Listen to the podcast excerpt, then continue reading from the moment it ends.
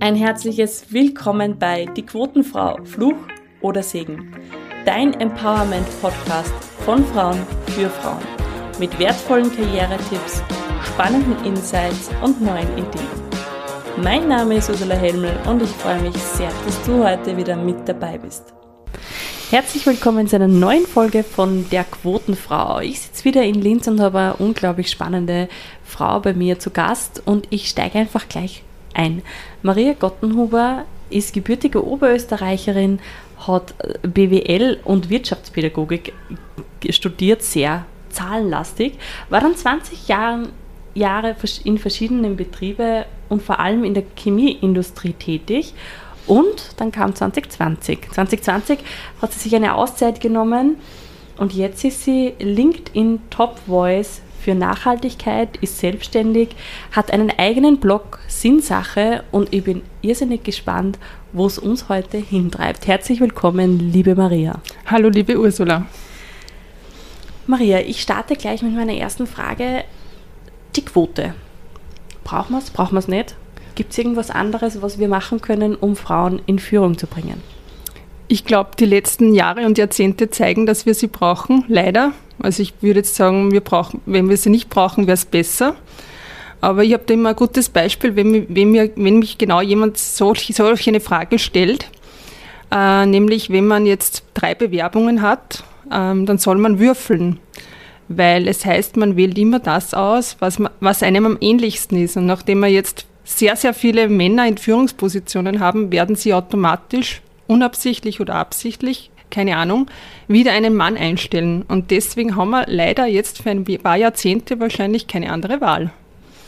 Herzlichen Dank. Maria, ich freue mich ja schon irrsinnig auf unser Gespräch. Wir haben heute auch das große Thema Nachhaltigkeit bei uns in der Sendung. Und du war, kommst aus der Chemieindustrie. Mhm. Erzähl uns doch ein bisschen was. Wie ist das zustande gekommen und wie war dein Lebensweg bisher? Ja, mein Lebensweg. Ähm, fangen wir ganz vorne an oder mittendrin.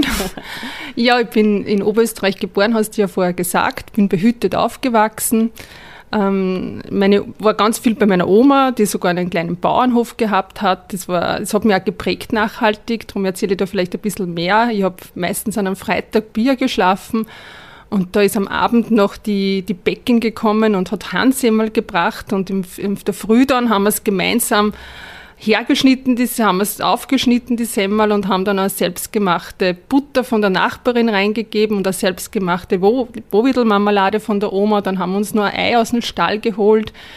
Dann sind wir einmal zu den Schweinen gegangen, dann sind wir zu den kleinen Ziegen gegangen. Da war ich sehr oft bei der Geburt dabei, habe extra ein paar Tage bei der Oma geschlafen, bis dann soweit war, immer, bis die Ziegen da geboren sind. Dann habe ich äh, geholfen bei der Kartoffelernte, die Kartoffelkäfer äh, abzuglauben. Also ich habe total viel miterlebt, was eigentlich nachhaltig ist. Oder dass man zum Beispiel den Schweinen äh, die Reste gegeben hat. Also Kreislaufwirtschaft war damals ganz was Normales.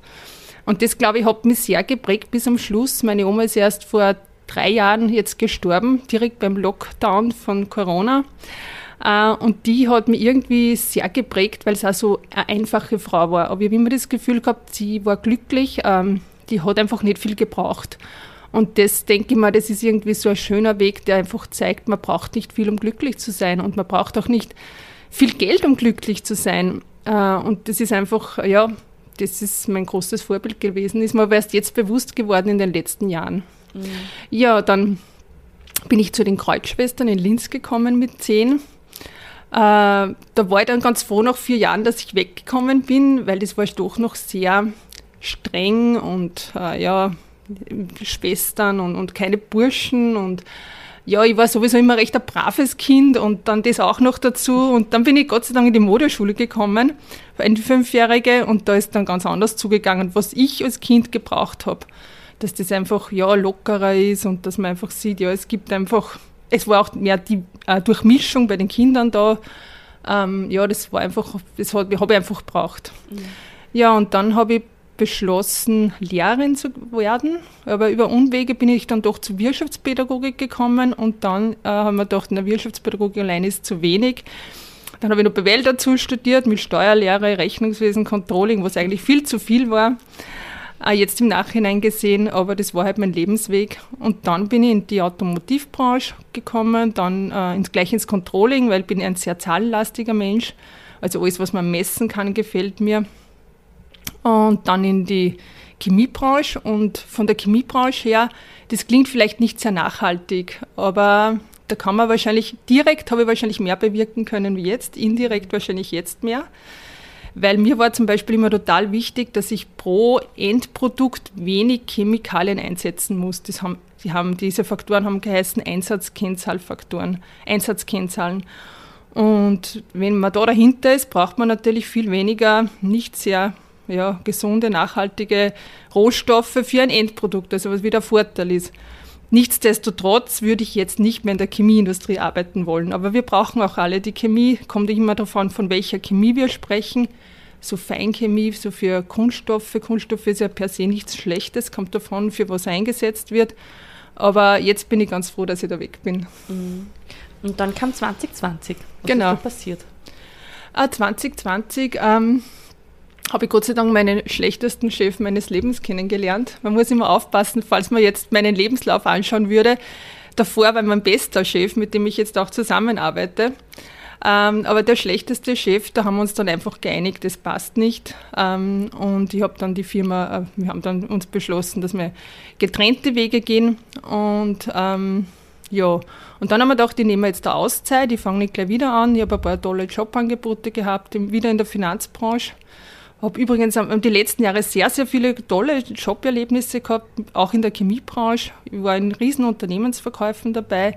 Und vor allem auch das Thema Führen hat mir sehr gut gefallen. Und Führen, gutes Führen und reflektiertes Führen ähm, gehört ja auch irgendwie zur Nachhaltigkeit dazu. Also jetzt im Nachhinein gesehen haben wir eigentlich immer die Themen interessiert, die die Nachhaltigkeit betroffen haben. Das hat nicht Nachhaltigkeit geheißen oder man hat auch gar nicht gewusst, dass es unter den Terminus Nachhaltigkeit reinfällt oder ich habe es nicht gewusst. Aber das waren genau immer die Themen, die mich angezogen haben. Genau, und eben wie gesagt, dann habe ich meine Auszeit genommen, ein paar Monate und habe dann mir halt gewisse Podcasts angehört. Ich bin ja Podcast-Fan. Und äh, dann habe ich einfach gesehen, wie es um unsere Erde steht. Ich meine, ich habe mir um das Thema immer schon angenommen, aber es war mir irgendwie nicht ganz so bewusst, dass wir schon so weit fortgeschritten sind. Und äh, dann haben wir gedacht, das gehört unter die Leute. Dann habe ich mir einen Social Media Manager gegönnt und äh, ja, dann habe ich zum Posten angefangen. Und ja, dann innerhalb von, von einem Jahr bin ich dann eigentlich LinkedIn Top Voice geworden weil man einfach, glaube ich, bei meinen Beiträgen merkt, dass einfach mein Herz dahinter steckt. Also ich, wenn ich eine, eine, eine Zeitschrift aufmache und ich sehe irgendwas, wo ich mir denke, das müssen die Leute wissen, dann bleibt mir ja gar nichts anderes übrig, als dass ich einen Beitrag äh, erstelle, was sehr viel Arbeit alles bedeutet. Aber es ist einfach ja mein Beitrag für die Gesellschaft. Mhm. Du bist jetzt selbstständig. Mhm. Ähm, was, was machst du jetzt als Selbstständige? Ja, ich habe dann auch über LinkedIn äh, das Terra-Institut kennengelernt. Also bin auch Unternehmensberaterin für Nachhaltigkeit.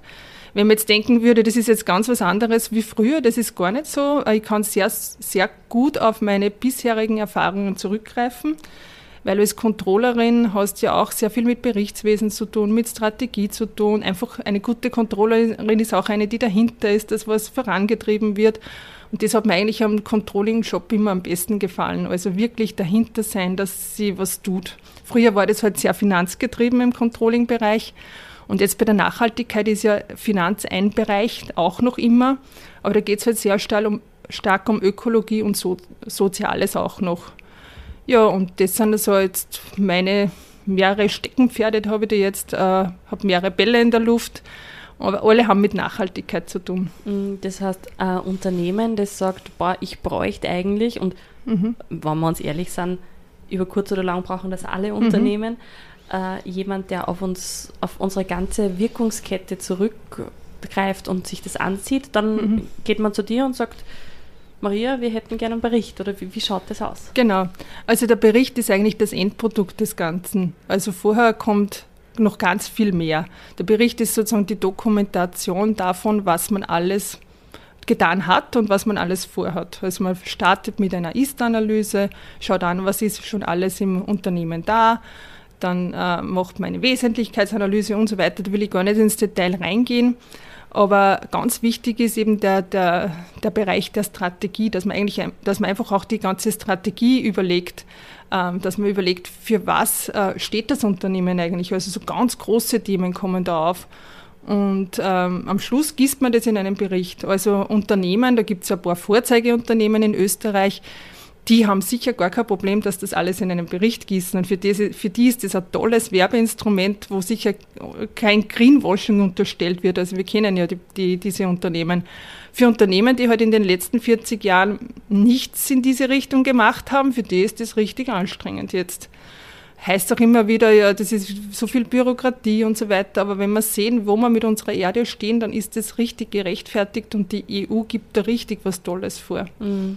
Lass uns da gleich einsteigen, bitte, weil ich, ich persönlich finde es ja auch, Nachhaltigkeit ist mir auch wichtig und ich erinnert mich immer an, an, den vorletzten Sommer, wie ich bei uns, ich bin in den Bergen zu Hause und wir haben ganz, ganz viele tolle Gewässer und ich gehe so spazieren an einem Bach, der normalerweise wirklich viel Wasser hat. Mhm. Und es war mir am Anfang gar nicht so bewusst, aber ich habe dann gerochen, es fischelt irgendwie. Mhm. Und bin dann weiter zum Bachufer und habe gesehen, da ist kein Wasser. Mhm. Das hat mich so schockiert, dass ich mir gedacht habe, erstens war es noch nie und zweitens, was machen wir jetzt? Mhm. Und da möchte ich gleich einsteigen, wie sieht es aus? Mhm deine ehrliche mhm. Einschätzung und vor allem, was kann jede Einzelne machen, damit wir die Kurve irgendwie noch mhm. kriegen? Mhm. Ja, ist eine gute Frage, da könnten wir jetzt ganz lange darüber reden. Ähm, aber was bei dir passiert ist, ist ja zum Beispiel, das ist der ganze Rhein, also Teile des Rheins waren ja ausgetrocknet. Also eigentlich weiß es jeder. Das ist ja das Schockierende. Also jeder, der nicht ganz die Augen verschließt, sieht es im eigenen Umkreis, was passiert. Ich bin der Meinung, um es ganz groß zu sehen, wir können es noch schaffen. Und alles, was wir jetzt machen, macht es dann halb so schlimm. Also man kann nie sagen, es ist eh schon alles egal. Ähm, aber es steht wirklich schlecht um unsere Welt. Ähm, es ist schockierend. Äh, ich habe gerade letzte Woche erfahren, es, weil es redet jeder von den 1,5 Grad Erderwärmung, die wir erreichen müssen mit Green Deal und das hat auch jeder mal gehört, das ist so eine EU-Vorgabe. Ähm, aber wir steuern jetzt schon auf 3 Grad zu. Und wenn wir so weitermachen, wird es 2100 und falls ich mal Enkelkinder habe, wird das Enkelkind ungefähr so alt sein wie ich jetzt. Dann haben wir in Österreich zwischen 4 und 7 Grad Erderwärmung. Und das ist dann wirklich dramatisch. Und wir haben jetzt schon mehr Hitzetote wie Verkehrstote. Und das, das Thema ist ja das, es wäre so einfach. Also das ist, und das nachhaltige Leben ist ein viel schöneres, meiner Meinung nach, und auch nicht teurer. Teuer, nicht teurer. Aber ähm, man muss ja trotzdem ein bisschen hinterfragen und ein bisschen sein Leben ändern. Äh, was man ganz schnell tun kann, ist zum Beispiel nicht mehr fliegen. Fliegen ist extrem umweltschädlich und es tun es trotzdem nach wie vor die meisten Leute. Ähm, das, da, da sind so viele negative Faktoren drinnen und ich denke mir einfach, wieso können wir nicht Urlaub machen im Umkreis, wo wir wohnen? Ich bin früher auch gern geflogen, aber wenn ich jetzt sehe, wie es um unsere Welt steht, ich bin jetzt über zehn Jahre nicht geflogen privat und auch meine Kinder zum Beispiel sind 10 und 13, sind noch nie geflogen und die sind inzwischen stolz drauf. Das war nie Absicht, dass sie nicht fliegen, aber wir haben sie immer gedacht, hey, wieso soll man irgendwo hinfliegen? Es ist eh bei uns auch so schön. Was man auch, was man auch total eine Herzensangelegenheit ist, dass man nicht nur an den Klimawandel denkt, also an die Hitze, wo das Wichtigste ist, dass man nicht fliegt, dass man wenig mit dem Auto fährt, äh, dass man ja, die, die, äh, die Häuser dämmt, dass man Ökostrom bezieht und so weiter. Und da tut es eh ganz viel äh, bei der grünen Energie. Aber wir dürfen die zweite große Krise nicht vergessen, das ist die Biodiversitätskrise. Die ist nämlich ganz ähm, extrem meiner Meinung nach. Also ich habe da immer das Bild vor Augen, früher sind wir auf Urlaub gefahren und wir haben dann alle ein, zwei Stunden die Mücken von der Windschutzscheibe runterkratzen müssen, runterwaschen müssen. Und dann haben wir gedacht, das ist ja nicht mehr, was ist da los? Und ich habe dann selber recherchiert und bin draufgekommen, dass zwei Drittel unserer Insekten seit den 80ern ausgestorben sind. Zwei Drittel? Ja. Das heißt, es sind in Prozent ist das ja, über 75 Prozent, 60, 60, 70, 80 Prozent. Also so genau kann man es nicht sagen, aber egal welche Quelle ich mir anschaue, einmal kommt 60, 70 oder 80 Prozent und das ist schon dramatisch. Also das hat mich richtig schockiert und wir brauchen ja, jetzt kann man sagen, ja, die Mücken braucht eh kein Mensch, aber die Vögel brauchen es und wir brauchen es auch, wir Menschen brauchen es auch wieder zum Bestäuben der Nahrungsmittel. Also ein hoher Prozentsatz unserer Nahrungsmittel ist wieder von der Bestäubung von äh, Insekten abhängig. Und was können wir da jetzt zum Beispiel machen? Also das ist ja eine enorme Zahl, mhm. wenn wir uns ehrlich sind. Und mir ist es auch aufgefallen, wir, haben, wir sind Mitmieter von einer Alm. Und wenn es bei uns auf die Alm fährst in der im Sommer, da ist so laut vor lauter ähm, Insekten mhm. in der Luft. Und wenn du dann runterkommst, dann merkst du, es ist einfach nicht so. Mhm. Was können wir da machen? Äh, das Wichtigste ist biologisch einkaufen. Das ist ja ganz wichtig, das erzähle ich ja überall, weil Bio, das, da braucht man sich nicht denken, das ist irgendein Fake. Es gibt andere Bezeichnungen, aber Bio ist total streng kontrolliert. Ich kenne selber persönlich Biobauern und das ist alles total streng. Und ähm, da kann man sich drauf verlassen, auf das, auf das EU-Gütesiegel, auf die österreichischen Bio-Gütesiegel. Also das ist super.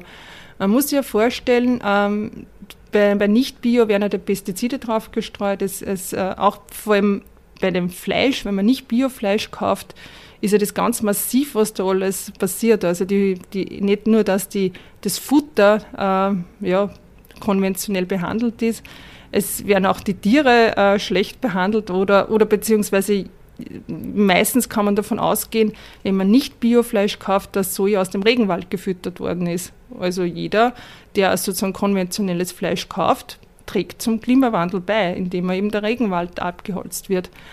Und ich sage mal, Bio zu kaufen ist ganz einfach. Ich finde auch den veganen Hype jetzt, ich finde das voll wichtig, weil wir sollen alle weniger Fleisch essen, aber mir fehlt einfach das Bio dazu.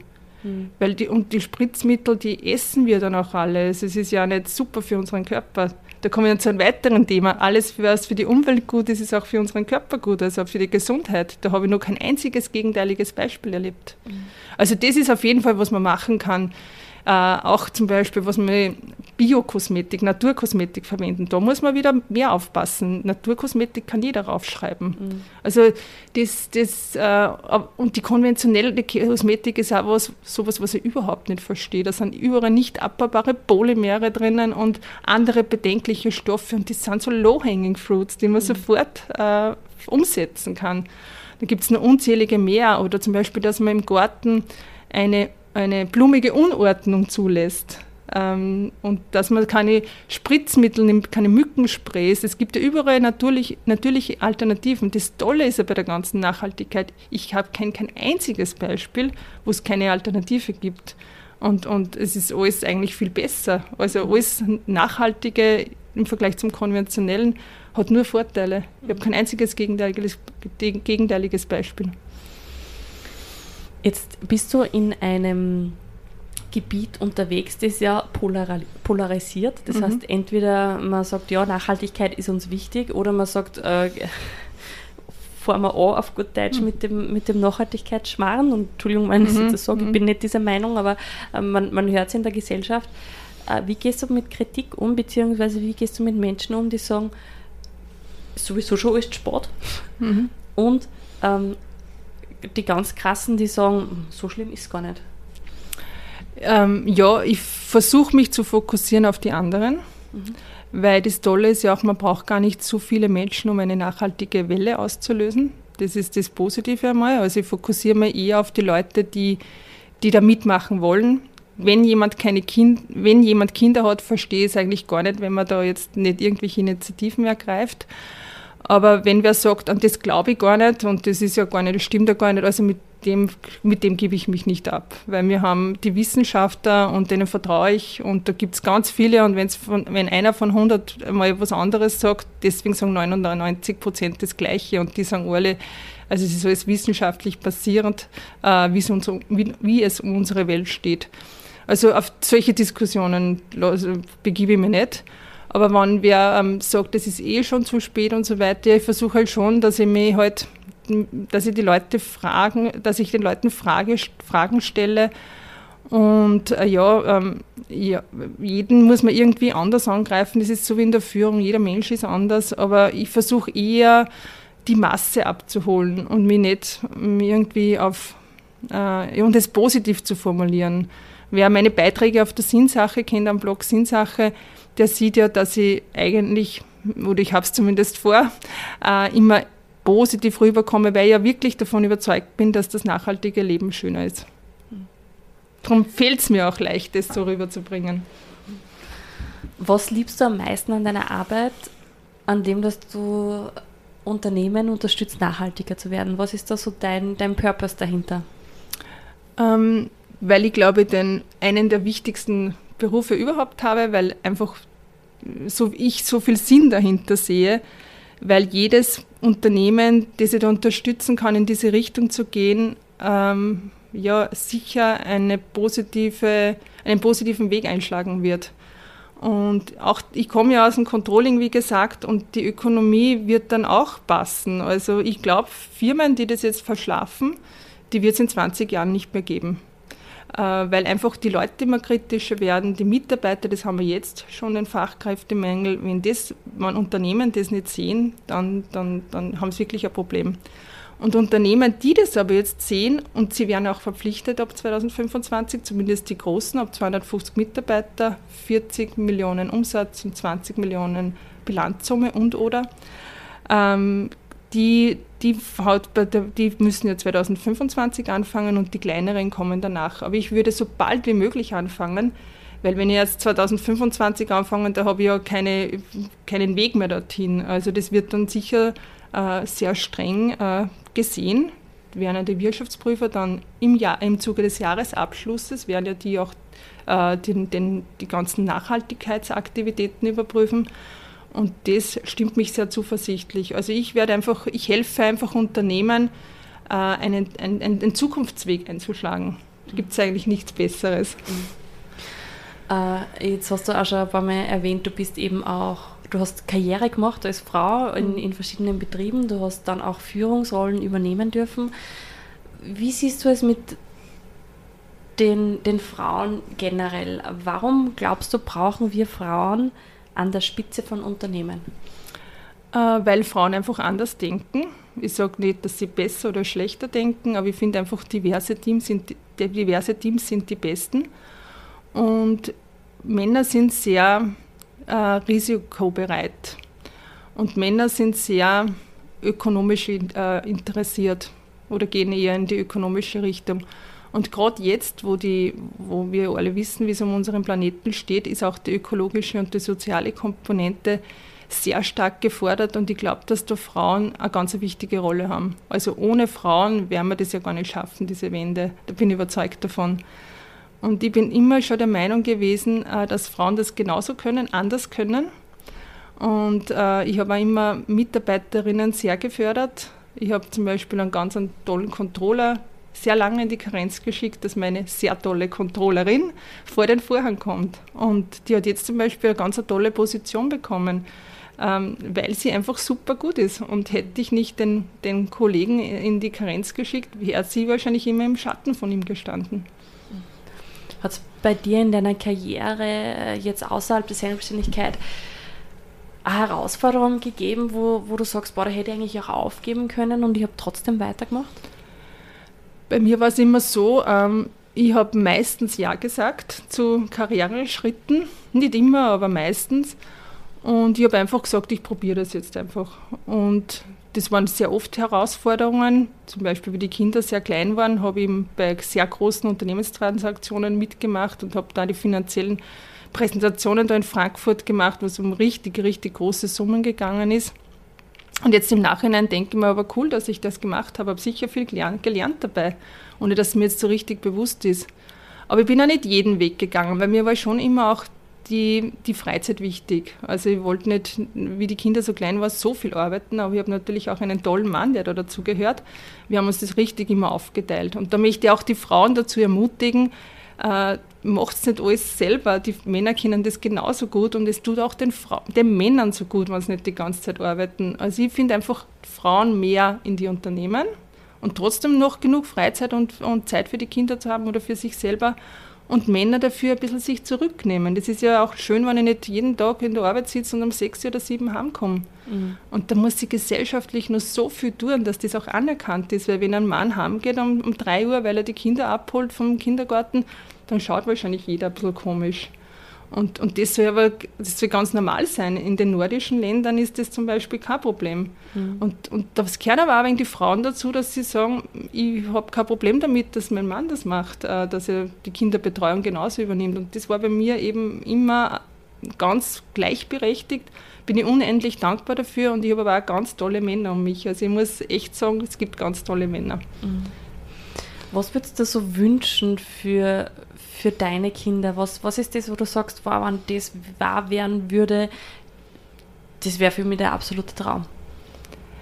Ja, wenn, ähm, wenn wir die Wende jetzt einfach schaffen, wenn ähm, viele, viele Leute äh, da auf den Zug aufspringen, dass äh, einfach ähm, die Welt wieder in eine richtige Richtung geht, also in, in eine gute Richtung die letzten 50 Jahre, Jahre waren ja sehr schön für uns, aber wir, dieser Wohlstand, den wir da gehabt haben, war halt zu Lasten von anderen. Und ich wäre auch gerne, jeder will den Wohlstand immer noch haben, aber wahrscheinlich müssen wir ein bisschen was, ich mag das Wort verzichten nicht, aber für viele ist halt auch ein Verzicht, wenn man nicht mehr so viel herumfliegt, aber das muss halt jetzt einfach sein, wir haben keine andere Wahl.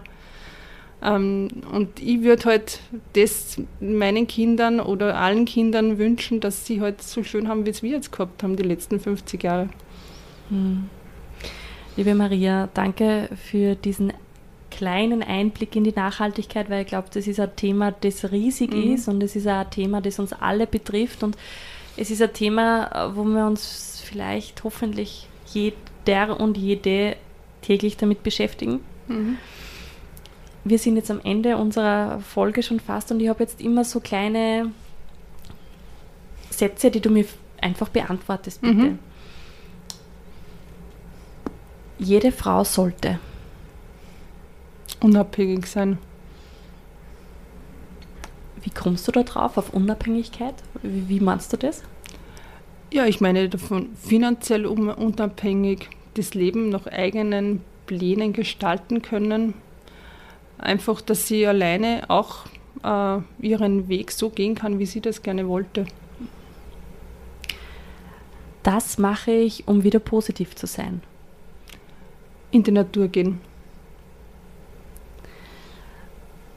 Meine Oma hat immer gesagt. Boah, das ist schwierig. Was hat sie immer gesagt?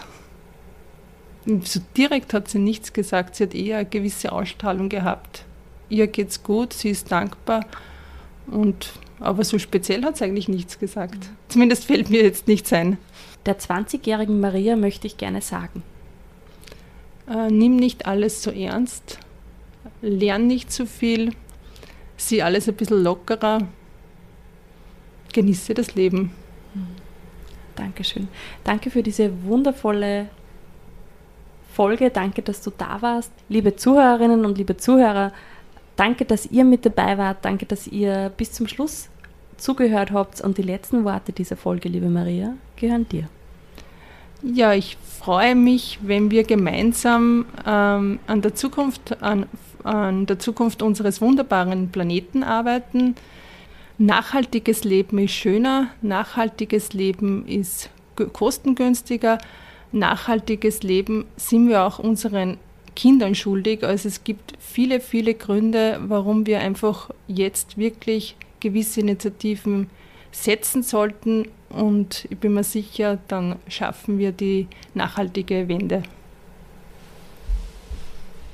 Danke, dass du bis zum Schluss mit dabei warst. Falls dir die Folge gefallen hat, freue ich mich natürlich, wenn du sie weiterempfiehlst, wenn du sie teilst, wenn du sie bewertest. Und am meisten freue ich mich darauf, dich als Zuhörerin beim nächsten Mal wieder begrüßen zu dürfen.